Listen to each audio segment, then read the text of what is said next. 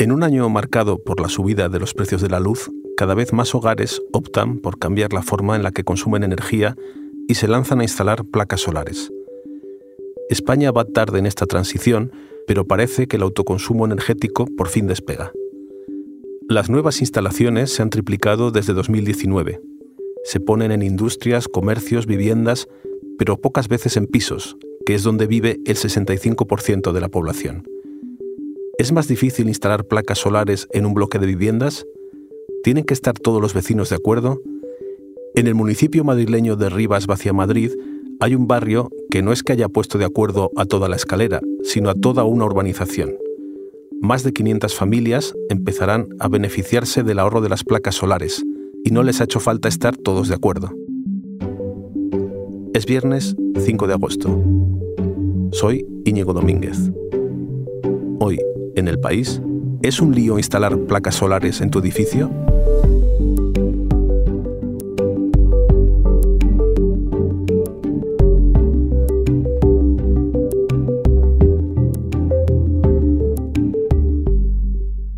Nos trae la historia mi compañera Bárbara Ayuso.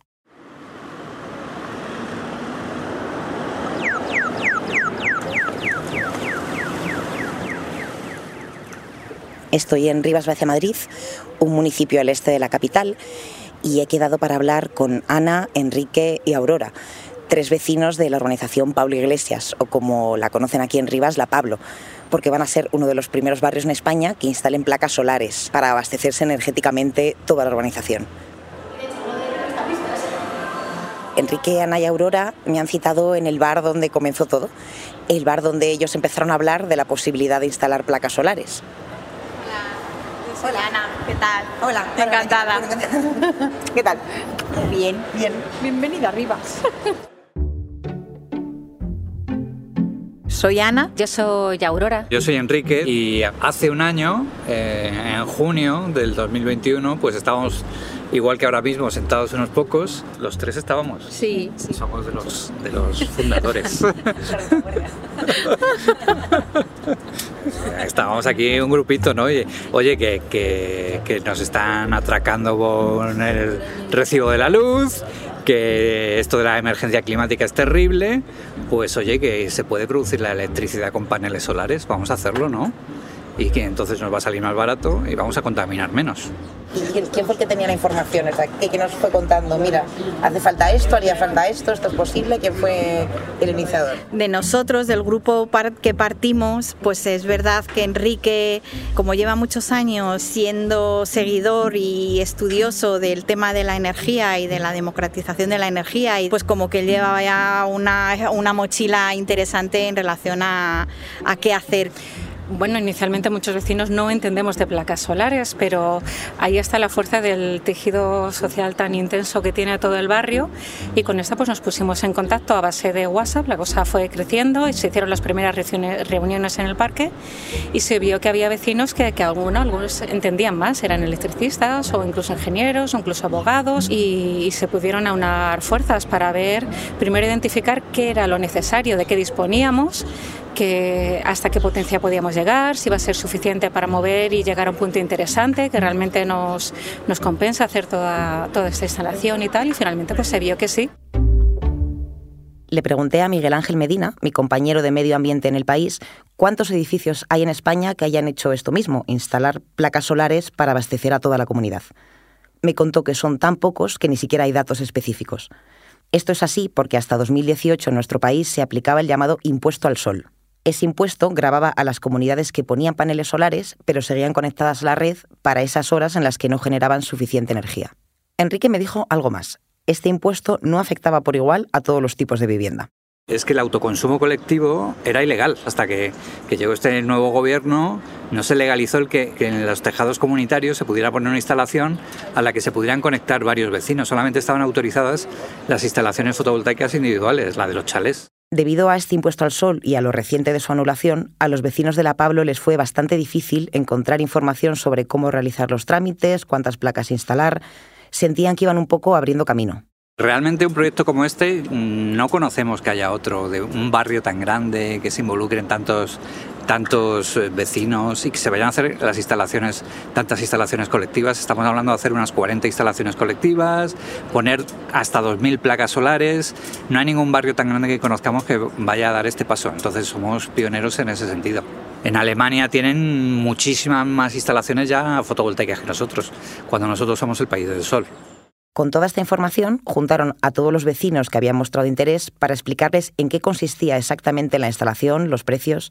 Había muchas dudas, empezando por los propios términos. Eh, el problema y dificultad que hay es explicar esto del autoconsumo colectivo. Y además aquí en el barrio es que había, teníamos algún vecino muy emperrado con el tema de no vamos a hacer instalaciones individuales, esto de las instalaciones colectivas es una cosa muy complicada y no, no es mejor las individuales. Yo iba a decir la de colectivo individual. Ahí esa hay que decirla, ¿no?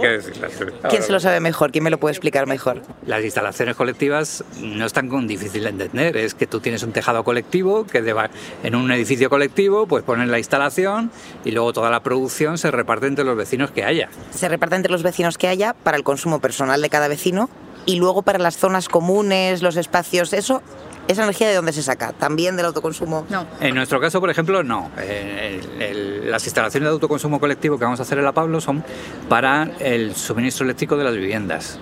No, eh, no lo vamos a emplear para los servicios comunes, pero en algunas instalaciones colectivas sí que se puede, también se puede aprovechar, ¿no?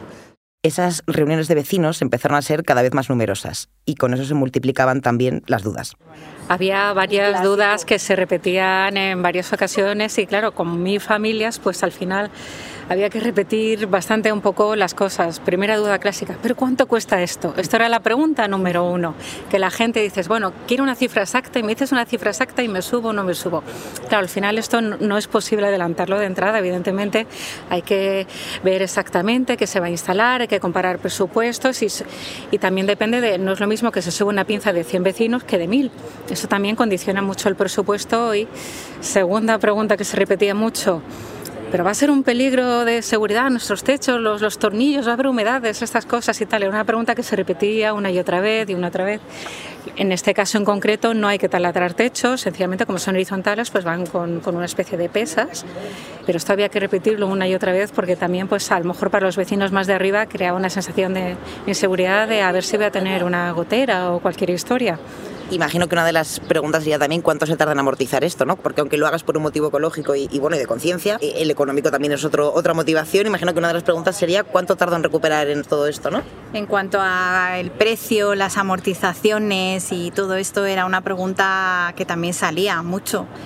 Claro, nosotros partíamos de una aproximación a unos presupuestos que nos habían dado ciertas empresas partíamos del estudio que habíamos visto de, cuántas placas son necesarias. Teníamos también tres tipos de ayudas, subvenciones y deducciones que también eran importantes en este, en este tema. Esa ha sido una de las dificultades en el sentido de que, por ejemplo, para solicitar esa ayuda hace falta hacer un máster. Ana habla de las ayudas que están ya en marcha y que se pueden pedir hasta final de 2023. Son más de 900 millones de euros para incentivar el autoconsumo se conceden por orden de llegada y en algunos casos se están demorando meses.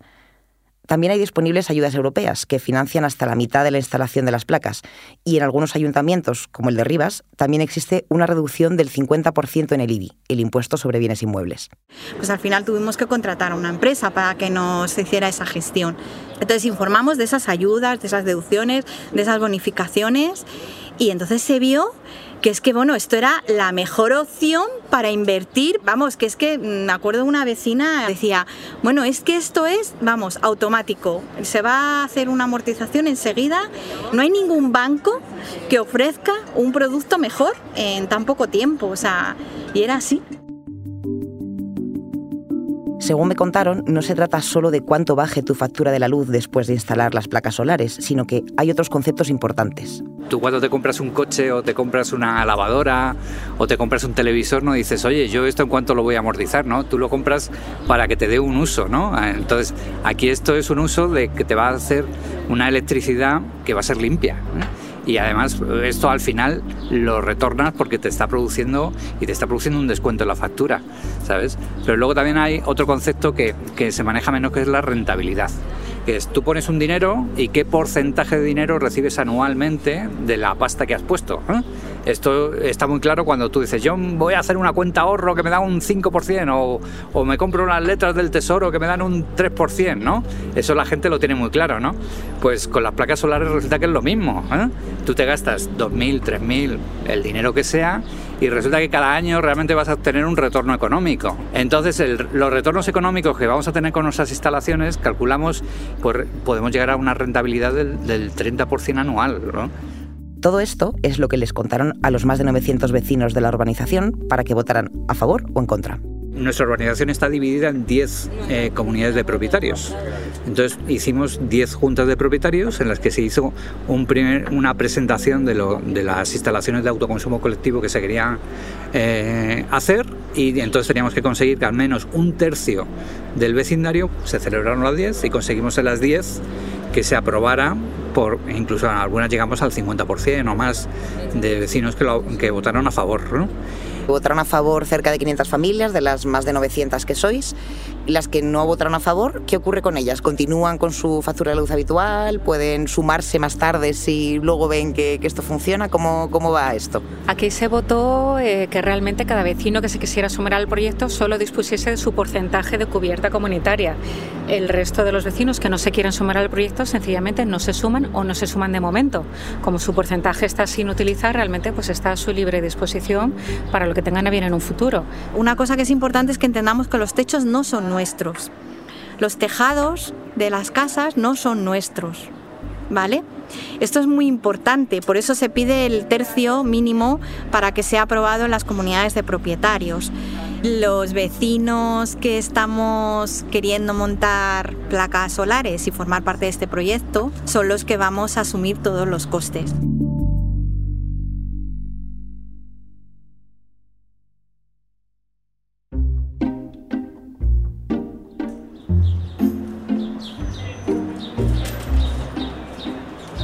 Estamos ahora dando un paseo por la calle Osa Mayor, que está paralela a la calle El Sol, la Luna. Esto es un bloque típico de, de vecinos abajo y arriba. Todos los techos son esos que, que, se pueden ir viendo y es donde irían las placas solares. Aquí es que... una organización en la que son bloques de 10 viviendas, organizados 6 viviendas abajo y 4 arriba. arriba. Y en esas tres zonas de cubiertas es donde van a ir las placas solares. Van a entrar todas las que quepan. más o menos son... Según la demanda de cada parcela, pero distribuidas de la forma más eficiente con respecto, por ejemplo, al inversor. Tú pones todos los paneles, toda la producción va por un cable hasta lo que se llama el inversor, que es el que transforma la electricidad de continua, que es lo que da a, los, a corriente alterna, que es lo que consumimos en nuestras casas. Desde fuera, una de las primeras cosas que se piensan, ¿no? sin conocer el proyecto, es si me da miedo a veces en mi propio edificio ponerme de acuerdo con mi bloque, ¿no? que somos 10 en la escalera o, o los que sean, ¿cómo, ¿cómo, voy a poner de acuerdo a 900 personas? Eso en este caso, bonito, 500. ¿eh? Hay, hay, que hacer un gran trabajo de divulgación, de boca a boca y de tener esos recursos de vídeos, de folletos, de... Cuando hay reuniones, pues poner las presentaciones estas de PowerPoint con su pantallita y tal, y luego dejar, claro, espacio a que la gente te haga preguntas. Pero entonces lo que vamos a consumir viene a mi casa directamente y tuvimos ahí nuestras didácticas con el tema porque no se entiende bien a veces lo de, lo de que la placa, eh, la energía que genera, eh, pasa por una serie de aparatitos y al final va a la red. Claro, por ejemplo, ahora estamos viendo eh, en esta calle, la calle Osa Mayor, que hay una parte de los edificios en los que ahora mismo está dando el sol y otra en los que está dando la sombra. ¿Esta vivienda, por ejemplo, tiene más producción energética y tiene más acceso y estos vecinos tendrían más disponibilidad energética que los que...? En principio van a tener la misma disponibilidad energética, porque las, las placas están colocadas arriba y, la, electricidad se va a distribuir entre, entre las viviendas. En las instalaciones de autoconsumo colectivo tienen la ventaja también de que se pueden conectar viviendas que estén en un radio de 500 metros. Entonces, que si resulta que en un bloque determinado hay muy pocos vecinos, en ese bloque no va a hacer falta poner la instalación, porque la podremos poner en otro bloque que esté cerca y estarán conectados a, ese, a esa otra instalación de ese bloque que esté cerca. ¿Qué sucede con, con, con, los excedentes? Porque es uno de los primeros temas que se habla cuando hablamos de, de, autoconsumo siempre. Esto no va de excedentes, que lo que produzcamos lo gastemos, que es ahí donde vamos. Y realmente los grandes consumos de, que tenemos domésticos se pueden todos diseñar para que se produzcan cuando hay sol. O sea, los grandes consumos son eh, electrodomésticos grandes, ¿eh? Eh, la nevera la tienes funcionando permanentemente eh, y luego eh, los excedentes, si tienes algo de excedentes, pues ahora te lo compensan. Lo que tienes que vigilar también es el precio de compensación. Hay algunas compañías que te compensan mejor que otras, entonces eso también será otra cosa que vamos a, a vigilar para tratar de ver qué comercializadoras interesan más también para tener en, este, en esta situación.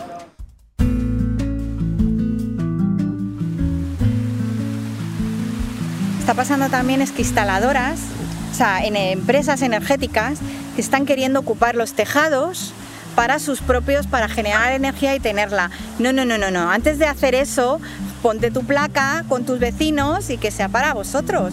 Que no vendas tu tejado, bueno, no son nuestros, pero que ojito con esas propuestas comerciales que no molan. Lo mejor es usar los techos comunitarios para una instalación colectiva de paneles eléctricos, ahorrar en tu factura de la luz y luego además pues, se democratiza el tema de la energía. O sea, yo me lo guiso, yo me lo como. Y ala, estupendo, vaya a generar. autoempoderarse, porque es que los anuncios que suele recibir de, de, una forma tan habitual en las redes y tal es por solo 100 euros al mes o por solo X y tal, autoconsumo y tal. Y lo que no te explican es que realmente es un alquiler.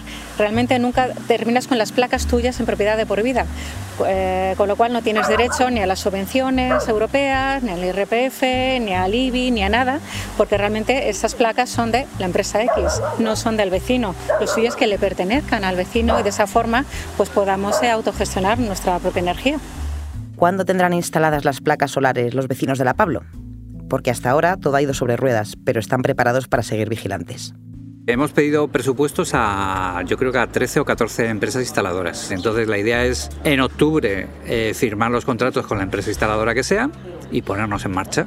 ¿Tiempo de, para hacerlo? Pues cuatro meses, cinco meses, seis meses. Eso es para hacer en sí las instalaciones. ¿eh? El poner los paneles, los inversores, todo el jaleo del cableado, todo esto. Pero luego tienes el, tiempo de los trámites. Los trámites con la Consejería de Industria de la Comunidad de Madrid. Estamos preocupados con que esos trámites administrativos pues sean ágiles y que realmente no, no se retrase, ¿no? Y ahí estaremos vigilantes y lo mismo tendremos que hacer un poco de ruido si se nos retrasan, que sabemos que en, otras experiencias iniciales eh, se están encontrando con que tardan 3, 4, 5 y 9 meses en, dar las autorizaciones administrativas, lo cual es una barbaridad. Queremos que a ver si en, en primavera, a final de primavera del año que viene, podemos tener ya las instalaciones acabadas. ¿Por qué el momento es ahora? Porque las ayudas también y las deducciones y las bonificaciones están ahora y no sabemos el año que viene o al siguiente cuando la gente diga quiero. De hecho aquí en Rivas teníamos cinco años de IBI al 50% y este curso, este año, se ha reducido a tres. ¿Qué será el que viene, no? Eh, lo necesitamos por, ecología y también por el tema de la pobreza energética, que es un tema importante que nos va a acercar ya muy de cerca en breve, por así decirlo.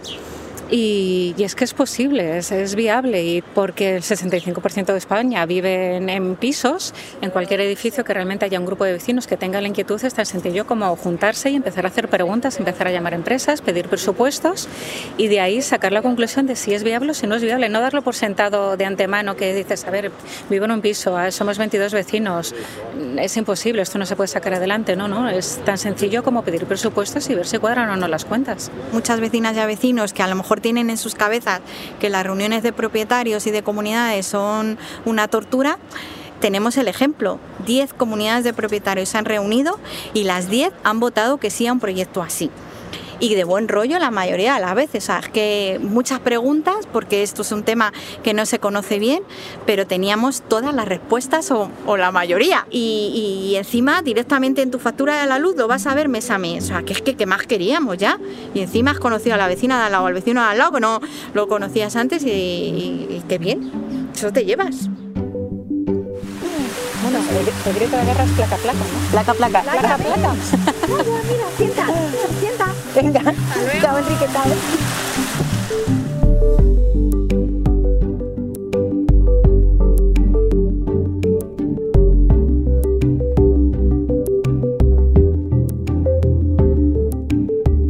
Este episodio lo ha realizado Bárbara Ayuso. La edición es de Ana Rivera. El diseño de sonido de Nicolás Sabertidis.